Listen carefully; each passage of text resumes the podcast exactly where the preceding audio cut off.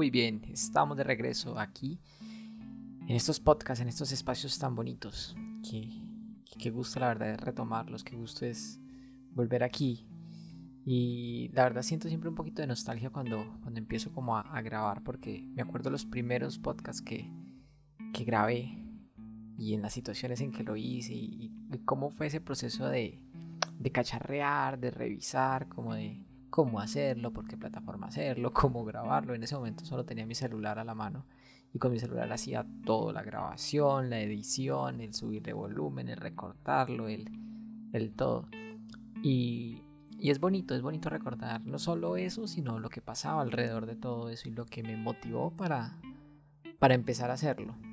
Y como con esa idea en mente de, de esa pequeña nostalgia, de ese mirar atrás en el tiempo, eh, quería empezar como este, este podcast porque precisamente vamos a hablar de eso, del tiempo y de las regresiones como, como terapia, como técnica eh, terapéutica para, para, encontrar estos estados como de, de, sanación, pero también de exploración del ser y de, del universo mismo, ¿no? Porque bueno, cuando exploras al ser estás, estás explorando al universo completo.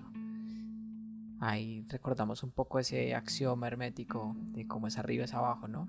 Como es adentro es afuera. Es, es lo mismo, es un gran fractal. Somos un, un gran fractal que se, que se construye todo el tiempo y, y se observa y se reconstruye. Es, es bonito, es, es, una paradoja interesante, pero, pero tan encarretadora que, que lleva muchos miles de años de, de evolución y de, de observarse a sí mismo. Y sin embargo, aún no nos entendemos, ¿no?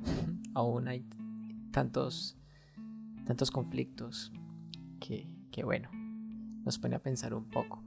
Pero precisamente eh, quería hablar eso, del tiempo, de, de, cómo pasa el tiempo, de lo que es el tiempo. Primero que hablar un poco de, de, estos primeros días de enero, de, esa perspectiva que, que he visto en muchas personas, en mí mismo, como ese ánimo, como ha sido cómo ha sido este tiempo, ¿no? Hablando de 2022 y un año que, digo yo que es mi año porque el 22 es como un número al que le tengo mucho agüero, no solo porque es el número de, mi cumpleaños, sino, sino porque no sé, es como le siento magia, le siento magia ese 2, ese 2-2. Es un número bonito para mí.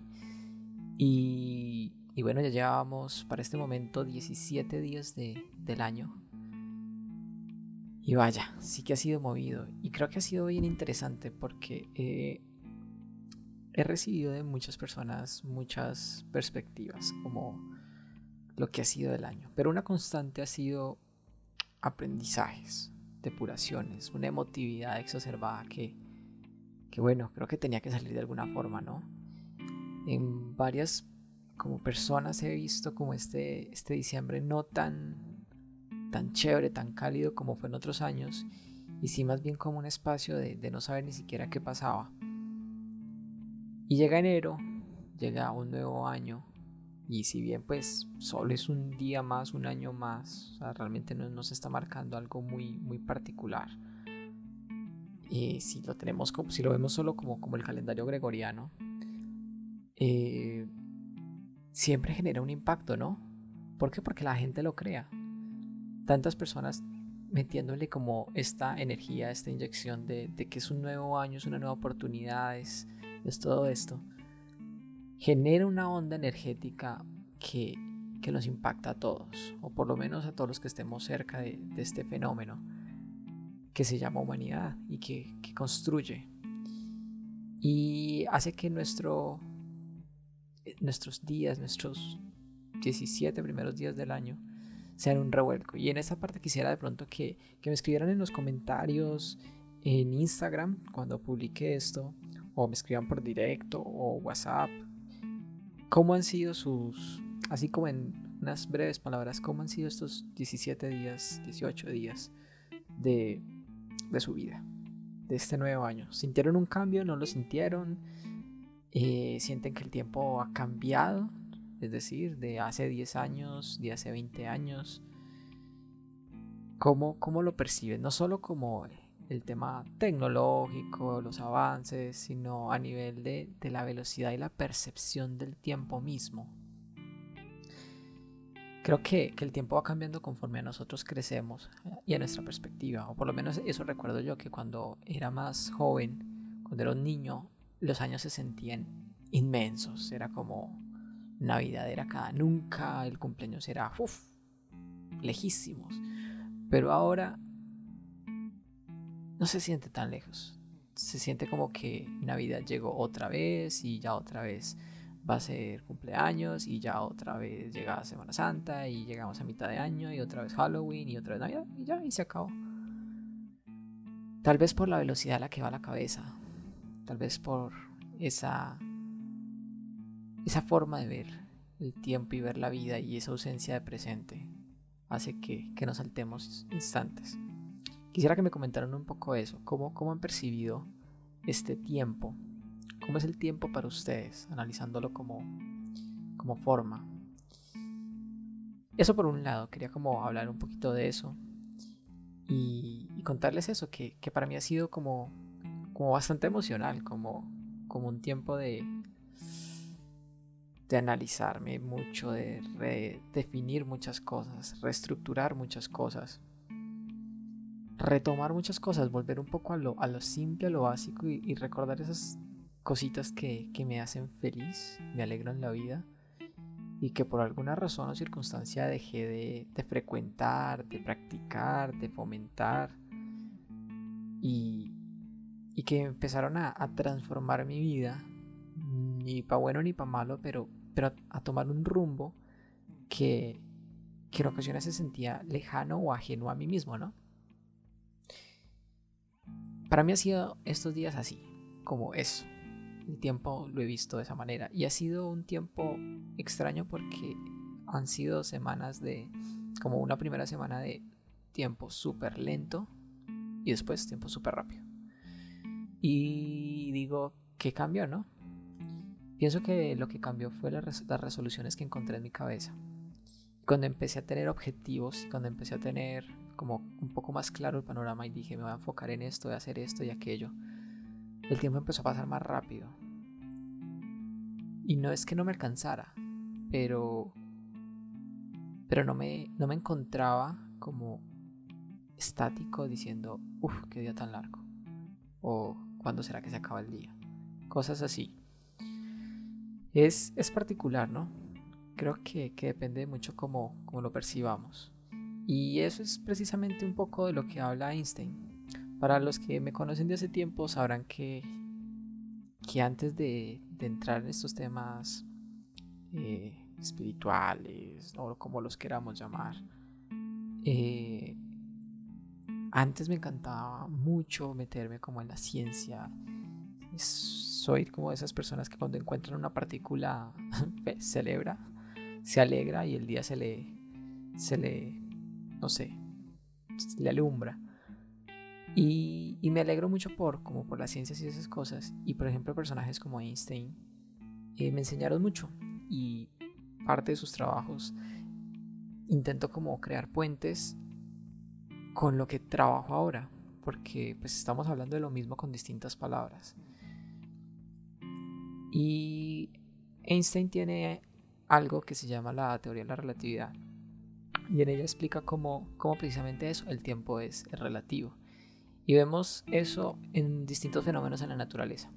Por ejemplo, algo que me llamó mucho la atención hace mucho tiempo que vi en National Geographic, si no estoy mal, que hablaban sobre los agujeros negros. Y hablaban cómo eh, ellos distorsionaban el tiempo. O sea, no solo distorsionaban el espacio, sino también el tiempo. Y esto me causó mucha curiosidad, ¿no? Porque tú crees que el tiempo que está corriendo acá, el reloj que está corriendo acá, que dice 1, 2, 3, 4. Es el mismo que está corriendo en China, es el mismo que está corriendo en Japón, es el mismo que está corriendo en Europa, es el mismo que está recorriendo en, no sé, en la Luna, en Júpiter y en Alfa Centauro. Y no. Y no, pero sí. O sea, particularmente para cada uno de ellos ese reloj sí va a la misma velocidad, pero cuando comparamos un reloj con otro resulta que uno está atrasado y otro está adelantado. Esto es bien interesante y los invito un poco a que cacharreen esa parte. En YouTube habrá 4500 videos en los que explican esto de mejor forma que yo. Pero así como muy a grosso modo, eh, Lo que pasa, por ejemplo, con los agujeros negros, con los objetos muy masivos, es que la masa distorsiona el tiempo y hace que vaya un poco más lento en comparación a otro reloj o a otro observador que esté más distante de esta masa. Un ejemplo, por ejemplo, es que los satélites que tenemos en la órbita terrestre, cada cierto tiempo deben agregarle a sus relojes un segundo. ¿Por qué? Porque ellos están un poco más separados que nosotros, los humanos, que estamos tocando la Tierra. Eso ya es significativo, ¿no? Porque ellos tienen que estar completamente sincronizados con los instrumentos en tierra para poder tener un buen funcionamiento. Pero el simple hecho de estar separado de la Tierra, un poco más lejos de la atracción gravitacional, del impacto de, la gravedad, hace que, que se distorsione, que, esa masa distorsione el tiempo. Y en el caso, por ejemplo, de un, de un agujero negro, que un agujero negro básicamente es un punto en el espacio con una masa ridícula que es tan fuerte que genera una singularidad en la que lo absorbe todo, ¿no? Lo que entra en él no sale. Es como, sí, un gran sifón que se lo chupa todo. Y en él está concentrada tanta, tanta masa que puede distorsionar el tiempo de maneras asombrosas. Al punto en que si dos relojes salieran de, acá de la Tierra y uno se quedara orbitando la Tierra y el otro se fuera para un agujero negro, el que está en el agujero negro diría, pues normal, casual, voy en mi nave, doy la vuelta, no ha pasado nada, no me siento ni más rápido ni más lento, pero cuando regrese a la Tierra resultará que la Tierra ya han pasado, pues, no sé, 100 años, 200 años, mientras que para él habrán pasado 6 meses, un año. La distorsión puede llegar a ser brutal. Y, a partir de aquí podemos empezar a hablar sobre los viajes en el tiempo, sobre cómo, cómo viajar en el tiempo. De hecho, una forma de viajar en el tiempo es moverse. Las personas que viajan mucho en avión o que viajan en vehículos rápidos también empiezan a viajar en el tiempo. ¿Y por qué? Pues porque resulta que cuando te acercas a la velocidad de la luz, entre más aceleras, más ganas masa. Y al ganar masa, distorsionas el tiempo, distorsionas a tu alrededor y pues por ende tu reloj personal va más lento. Es un tema que puede llegar a ser confuso al comienzo y me encantaría podérselos explicar con fórmulas y, toda la matemática, pero no, hasta, no hasta ya no me llega mi, mi, mi amor por, por, por, la ciencia. Pero, pero me encantan estos conceptos, estos conceptos teóricos que, bueno, no son tan teóricos, están, están en la práctica, son, son realidades que vemos y que, que debido al entendimiento de ellas tenemos el mundo funcionando, ¿no? Es, nuestra vida depende mucho de, satélites, de, del entendimiento de estas leyes físicas. Pero ¿por qué hablo de todo esto, de física, de, de, estos, de estos fenómenos en un podcast, de un canal que habla más que todo de, espiritualidad, de la vida, de piedras, de, de terapias? Y es porque precisamente esa distorsión en el tiempo eh, es algo que pasa cuando estamos haciendo una regresión. Para los que no saben, una regresión es una terapia en la que se induce a la persona a un estado en la cual pueda traer a su consciente memorias de pasado, de, otro tiempo, ¿no? Y a ese pasado le, le voy a agregar unas comillas porque realmente no es un pasado, y aquí es donde tenemos que empezar a ver el tiempo de una manera muy diferente para que esto no se nos vuelva un 8. Y es que el tiempo es, es una ilusión como tal. Y nuestra forma normal de verlo es como en tres partes. Es en un pasado, un presente y un futuro. Presente es donde estás ahora, pasado fue ayer y futuro es mañana. Le tenemos incluso nombres. Pero cuando trabajamos con el tiempo a nivel terapéutico, a nivel del ser, el tiempo es solo uno. No hay, no hay una atrás, no hay una adelante. Solo existe una hora, solo existe el presente infinito. Solo son presentes infinitos conectados unos con otros. Y esto es algo que los toltecas ya tenían claro hace miles de años. Ahora más adelante hablaré de ello.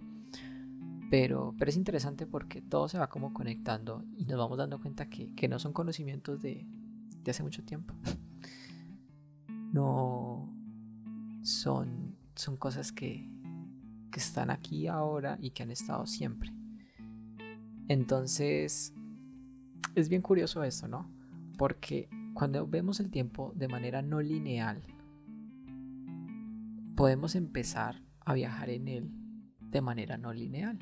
Porque pues todos vivimos en ese cauce de río que es este tiempo, que es de atrás hacia adelante, ¿no?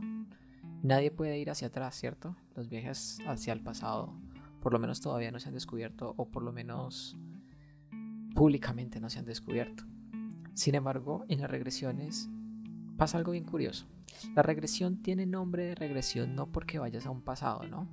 Normalmente la gente piensa que en una regresión lo que va a hacer es recordar sus vidas pasadas y, y no sé, o estados prenatales o estados de su niñez que tenga bloqueados en su cerebro por una u otra razón.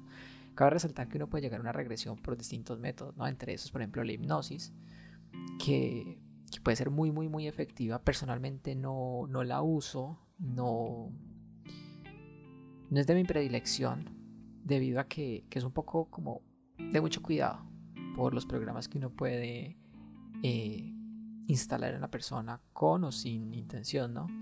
Existen métodos en los que se puede realizar esto de manera completamente consciente y sin, sin esos como pequeños riesgos. Y, y claro, la gente cree que, que va a ir a, recordar eso, una, una vida pasada, un, momento que, que, esté bloqueado, entre comillas, en su cabeza. Pero, pero en eso, pensando en pasado, en el ayer, en el hace dos años, en el hace 100 años, en el hace tres vidas. Y sí, pero no. Las regresiones tienen el nombre de regresiones porque sí, efectivamente regresan, pero regresan es a un estado de fuente, no en, no en el tiempo. Ese regreso no se está, ese retorno, esa regresión no se está refiriendo al tiempo, sino al ser como conciencia. Cuando nosotros regresamos a un estado de fuente, es decir, una conciencia, llamémoslo supremo, una superconciencia, podemos ver el tiempo de manera no lineal, donde el pasado, presente o futuro son lo mismo, son solo un presente. Y aquí empiezan a pasar cosas bien interesantes, en las que a través de una regresión podemos no solo ver hacia atrás, sino ver hacia adelante, como lo veríamos viéndola de forma lineal, ¿no? Esto es un poco confuso y aquí entra como el campo del, del, escepticismo, ¿no? Porque hasta no ver, no creer. Sin embargo, es bien interesante cuando lo ves en la práctica, cuando me ha pasado con distintos pacientes que, que vaya, es increíble cómo navegan en el tiempo, son literalmente viajeros en el tiempo. Y es también muy interesante, ¿por qué? Porque cuando entras en un estado de fuente, no solo no es el tiempo de manera lineal, sino que al estar en un estado de fuente, pues estás en la fuente. Y en la fuente no es solamente tu fuente, porque es que no existe una fuente y dos fuentes, tres fuentes, existe una sola. Aquí trabajamos bajo la idea de que somos uno, ¿no? De que somos un solo ser, una sola conciencia que se autopercibe a través de las múltiples conciencias, pero todo ese es el juego de la ilusión, ¿no? De, del, del, ego, que es completamente real, pero al mismo tiempo es, es eso, una ilusión. Es la paradoja de la, de la dualidad, ¿no? Pero cuando estamos en ese estado de fuente, cuando estamos en una regresión, no solo podemos echarle un vistazo a, nuestras vidas pasadas, por decirlo así, o a nuestras vidas futuras, por decirlo de otra manera, sino a la de los demás también. Cuando tú entras en un estado de fuente, puedes acceder a esas memorias, a esos registros, que no es que sean memorias, porque la memoria sería de algo que esté guardado de, un pasado. Puedes acceder al presente, al momento presente de cualquier ser en cualquier parte del universo. Claro, esto no es tan fácil de realizar, o sea, no, no, es tan fácil de llevar a la práctica. ¿Por qué? Por nuestro ego y por nuestras limitaciones eh, al percibir el mundo, ¿no? Desde que nacemos se nos empieza a limitar el mundo y se nos empieza a estructurar y a formar una concepción objetiva de lo que son las cosas, ¿no? Y es normal, ¿no? Es normal que cuando estás de bebé veas a tu mamá y pues empieces a llamar mamá, ¿no? Y reconozcas que mamá es igual a, abrigo, a seguridad, a comida, a, muchas cosas, igual con papá y que bueno, fuego, fuego es igual a, a que te quema, que te duele. Empiezas a construir el mundo, pero ¿qué pasa? Esos simbolismos y esas construcciones se empiezan a volver muy fuertes, tanto que te encasillan y después no puedes salir de ellas. O salir de ellas es muy difícil, ¿no? ¿Por qué? Porque entrenamos durante toda una vida para que las cosas sean fijas. Y cuando entramos al campo de las regresiones, cuando empezamos a ver el tiempo de una manera distinta, nada es fijo, nada es permanente, todo es mutable. La impermanencia es la norma. Y eso es lo bonito. O que lo entiendan de una manera más simple, voy a hacer el ejemplo con el mar. Me encanta hacer ejemplos con el mar. Uno, porque me encanta el mar y dos, porque el ejemplo es perfecto y es, nuestras vidas son como una ola en un vasto océano, en el mar. Una ola tiene un comienzo, ¿cierto? Empieza a crecer, tiene una cresta, tiene un recorrido y al final, pues se acaba, tiene un final, tiene una muerte. Sin embargo, realmente la ola nunca nació como tal, ni nunca se separó del océano como tal, siempre estuvo pegado al océano y fue en sí misma el océano mismo, la misma agua. Y cuando miras al océano y lo ves lleno de olas, no dices océano y muchas olas, dices océano. Sin embargo, por un instante, una fracción de ese océano lo puedes llamar mar lo puedes llamar, perdón, lo puedes llamar ola. Eso somos nosotros, olas en un inmenso mar, un, mar que somos nosotros mismos. Entonces, ¿qué pasa? Cuando nosotros estamos en un estado de fuente, en una regresión, lo que hace esa ola, mientras que está en ese recorrido que se llama vida, es como si entrara y se conectara con... Se conectara no porque ya está conectada, pero si hiciera consciente de que es una con ese océano y por lo tanto como es una con ese océano al mismo tiempo es todas las olas que hay alrededor. Es la misma agua, ¿no? Es lo que pasa cuando estamos en una regresión. Y ese es, eso es lo increíblemente brutal que tiene esta terapia. Y es que cuando entras en ella y aprendes a navegar en ella, porque sí, como les digo, requiere un poco de, práctica para navegar de una manera fuerte. Y hablo navegar porque pues creo que, la palabra va, perfecta para este campo. Eh, puedes hacer lo que sea, puedes hacer lo que sea en muchos campos, pero hablando a nivel terapéutico, a nivel de sanación, puedes tener todas las referencias y todos los aprendizajes de todos los seres, no solo que están vivos en este instante, sino que han vivido y que vivirán. Eso es brutal. O sea, eso es una cosa de locos. Y lo más interesante es que lo vives en primera persona. O sea, lo vives y lo sientes.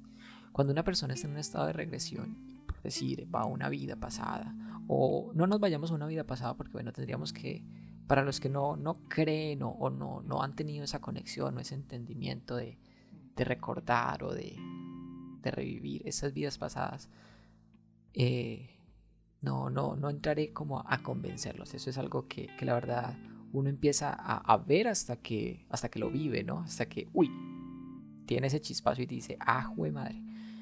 Dejémoslo en un prenatal. Cuando estás en el útero, que no deberías de tener mucha memoria de ahí, pero la tienes y todo está registrado. Llevas a la persona a ese punto y es increíble como primero los cinco sentidos están completamente funcionales.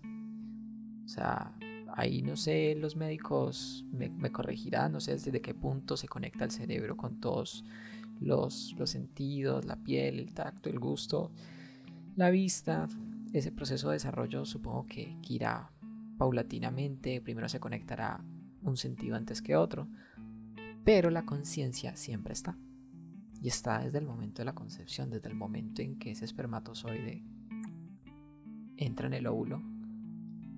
A partir de ahí empiezan a haber registros, o por lo menos lo he visto en terapias, que, que voy a ese prenatal y vamos como al comienzo, al comienzo, al comienzo, y es, es una narración que, que es, es hermosa, es, es, es una cosa de locos, y que la persona puede sentir todo lo que estaba sintiendo en ese vientre, el sabor del líquido amniótico, el calor, las pulsaciones, la respiración, los sonidos externos, la voz de su madre, la voz de las personas que hay alrededor.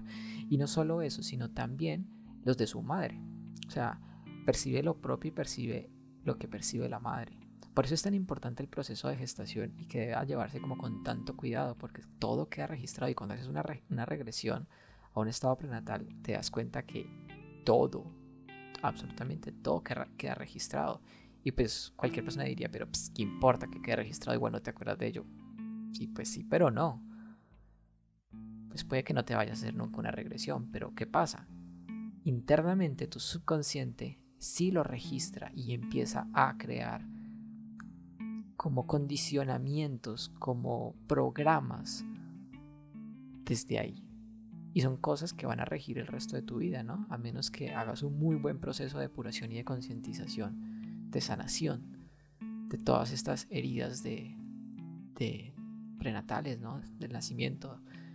Es, es bien interesante, es bien, bien particular. Entonces lo, lo chévere con eso es que, claro, tú llevas a esta persona a ese estado y todo lo trae. Todo lo trae, todo lo empieza a ser consciente pero lo más bonito de todo esto es que cuando estás en ese estado, no solo estás experimentando como estabas en el momento, o sea, a diferencia de un recuerdo, un recuerdo tú narras como, sí, yo estaba montando bicicleta, el día estaba soleado, yo tenía una pantaloneta y pasó un carro rojo y pasó la muchacha que a mí me gustaba y ya está. Eso es un recuerdo, todos tenemos recuerdos, ya sea los tengamos más vívidos o menos vívidos, a blanco y negro, con sonido, sin sonido, pero recordamos de una u otra manera. Nuestro cerebro se ha desarrollado por miles de años para tenerlos, porque es una manera de, de mantenernos vivos. Pero otra cosa es lo que se denomina un retorno. Un retorno es retornar a. Cuando retornas ya no hablas en pasado. Y de un momento a otro dices, yo estoy en una bicicleta. Esta es mi bicicleta. Siento el sol, está de día, estoy viendo un carro y ahí está la chica que me gusta.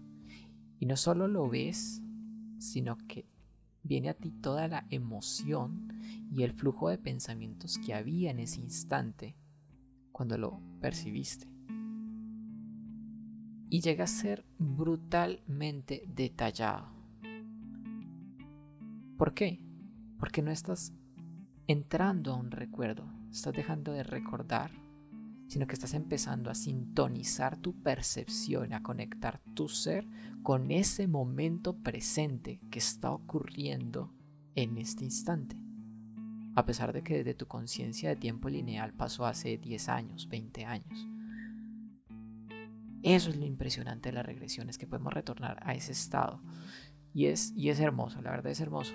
No solo por eso, sino por la cantidad de cosas que, que podemos hacer la sanación, el entrar en contacto y comunicación con, diría la palabra otros seres, pero es que no hay otros seres, eres tú. Hay una, una, un video, es un, es un relato corto de un personaje que en este momento se me, se me escapa el nombre, creo que se llama Alan Watts, si no estoy mal. No, no, no, no, se llama Andy Weird y se llama El Huevo. Les recomiendo eso. Véanlo, buscan en YouTube El Huevo, relato. Y es espectacular. Les da a entender un poco cómo, cómo funciona este tiempo.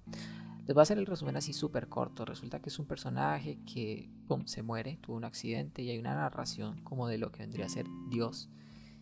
De que habla como de ese proceso, de que te moriste, los paramédicos hicieron todo lo posible pero pues no pudieron y bueno, llegaste aquí y lo presentan como en un Incluso está en algunos videos como animado. Eso es, solo un relato, un escrito que, lo volvieron narración y incluso lo han animado como video. Y es súper bonito. Y, dibujan como el espacio, ¿no? Como ese, el gran después, como en Soul. Y se pregunta ese, ese, ese hombre como, ¿qué pasó? Pues me morí. Sí, te moriste. ¿Y mi familia? Ay, qué bueno que preguntes por ella. Es súper bonito que, que cuando... Que tu primer pensamiento sea tu familia. No te preocupes. Tu familia está bien, tus hijos aún están muy jóvenes y pues no tienen memoria de, no van a tener una memoria muy clara de lo que tú fuiste, así que tienen un buen recuerdo de ti, no te preocupes. Por otro lado, tu esposa, pues ella realmente se siente un poco aliviada porque pues, la verdad sí tenías un poquito descuidado tu matrimonio, pero pero no te preocupes, ella, ella va a estar bien.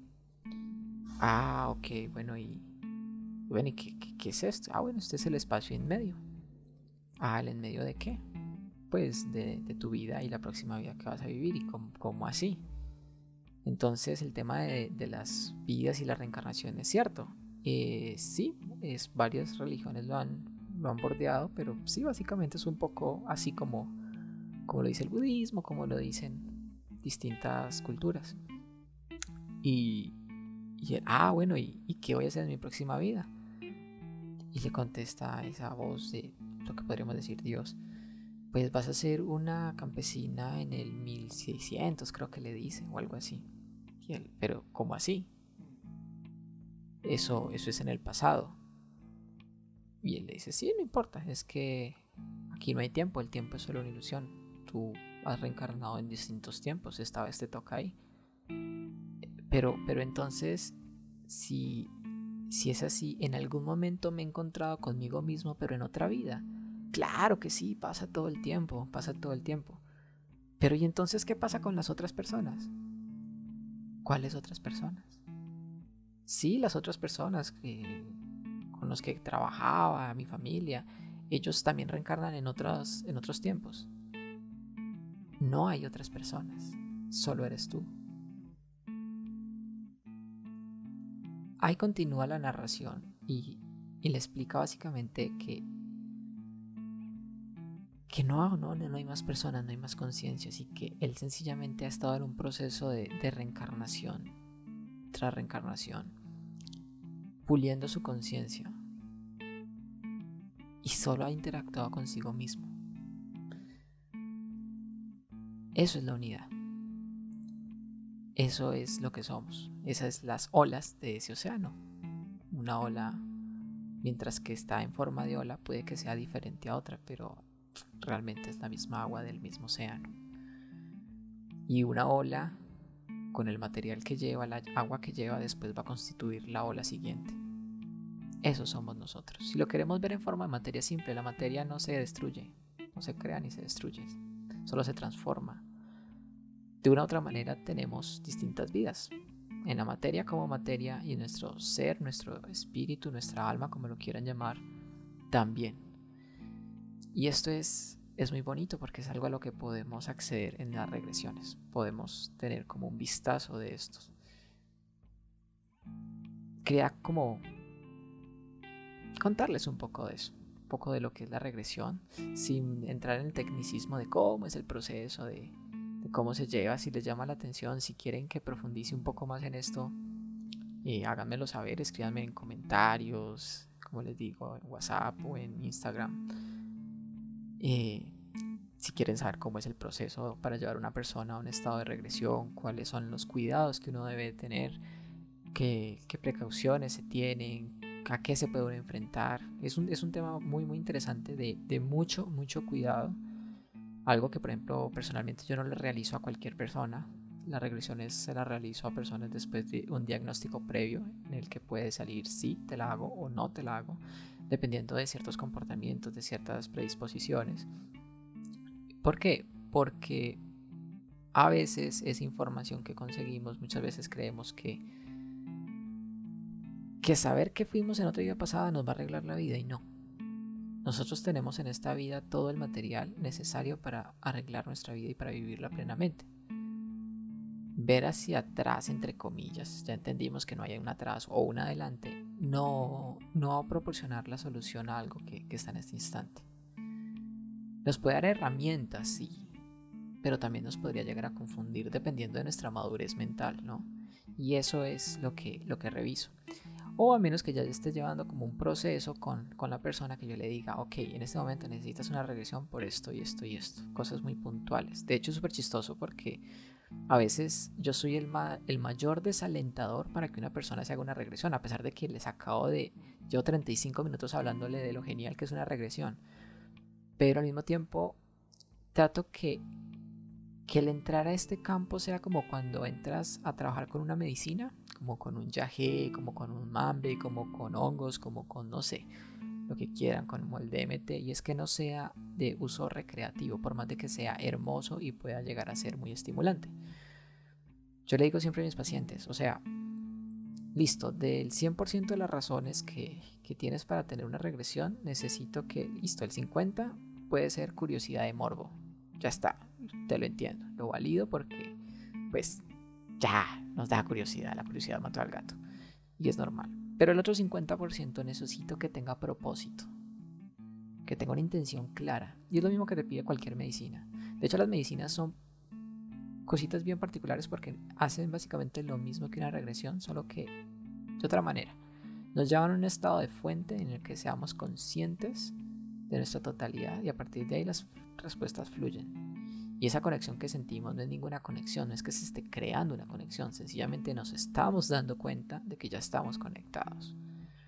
Y como ya estamos conectados, no hay un adversario, no somos nosotros contra el mundo, no somos nosotros y nuestros problemas, porque los problemas, nuestras habilidades, nosotros, el bueno y el malo, hacia arriba, abajo, todos somos nosotros.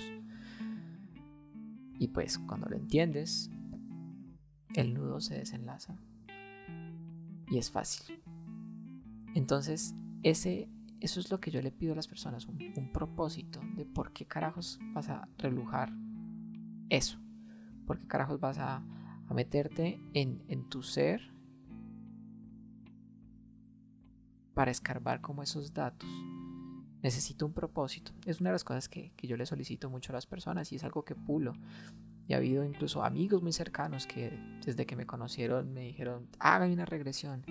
Y pasaron tres años y solo hasta los tres años les hice una regresión. ¿Por qué? Porque el propósito debe estar muy pulido. ¿Por qué? No es solamente por necedad mía, porque, ah, qué hombre tan cansón. Habla mucho, lo antoja uno, pero, pero al final no le da nada. No, es porque ese propósito va a ser la brújula cuando estemos navegando en el infinito que es nuestro ser. Si no tenemos una brújula, si no tenemos un propósito claro que nos marque un norte, va a ser caótico. Sencillamente va a ser caótico y no va a ser una buena experiencia, una, una experiencia enriquecedora. Solo va a ser una experiencia en la que dirás, uy, vi muchas cosas y que entendió. No, pues, ¿qué te dijera? Nada. Es muy necesario el propósito y eso pues aplica para todo en la vida, ¿no?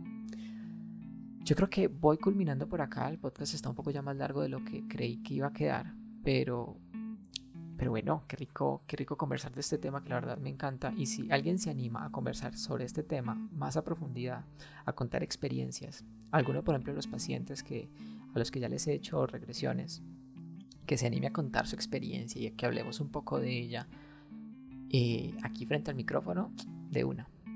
De una, de una, porque súper chévere. E incluso de pronto más adelante les cuento como mis experiencias propias, porque claro, yo también me he hecho regresiones. Eh, si quieren que expanda más esto, que haya una parte 2 de regresiones y el tiempo, ya saben, déjenme comentarios, mensajes, así me doy cuenta que esto les llama la atención o hablamos de otros temas que, que les llamen más la atención porque pues no se trata solamente de que yo esté aquí feliz hablando en el micrófono y ustedes durmiéndose mientras me escuchan, mientras el reproductor lo reproduce.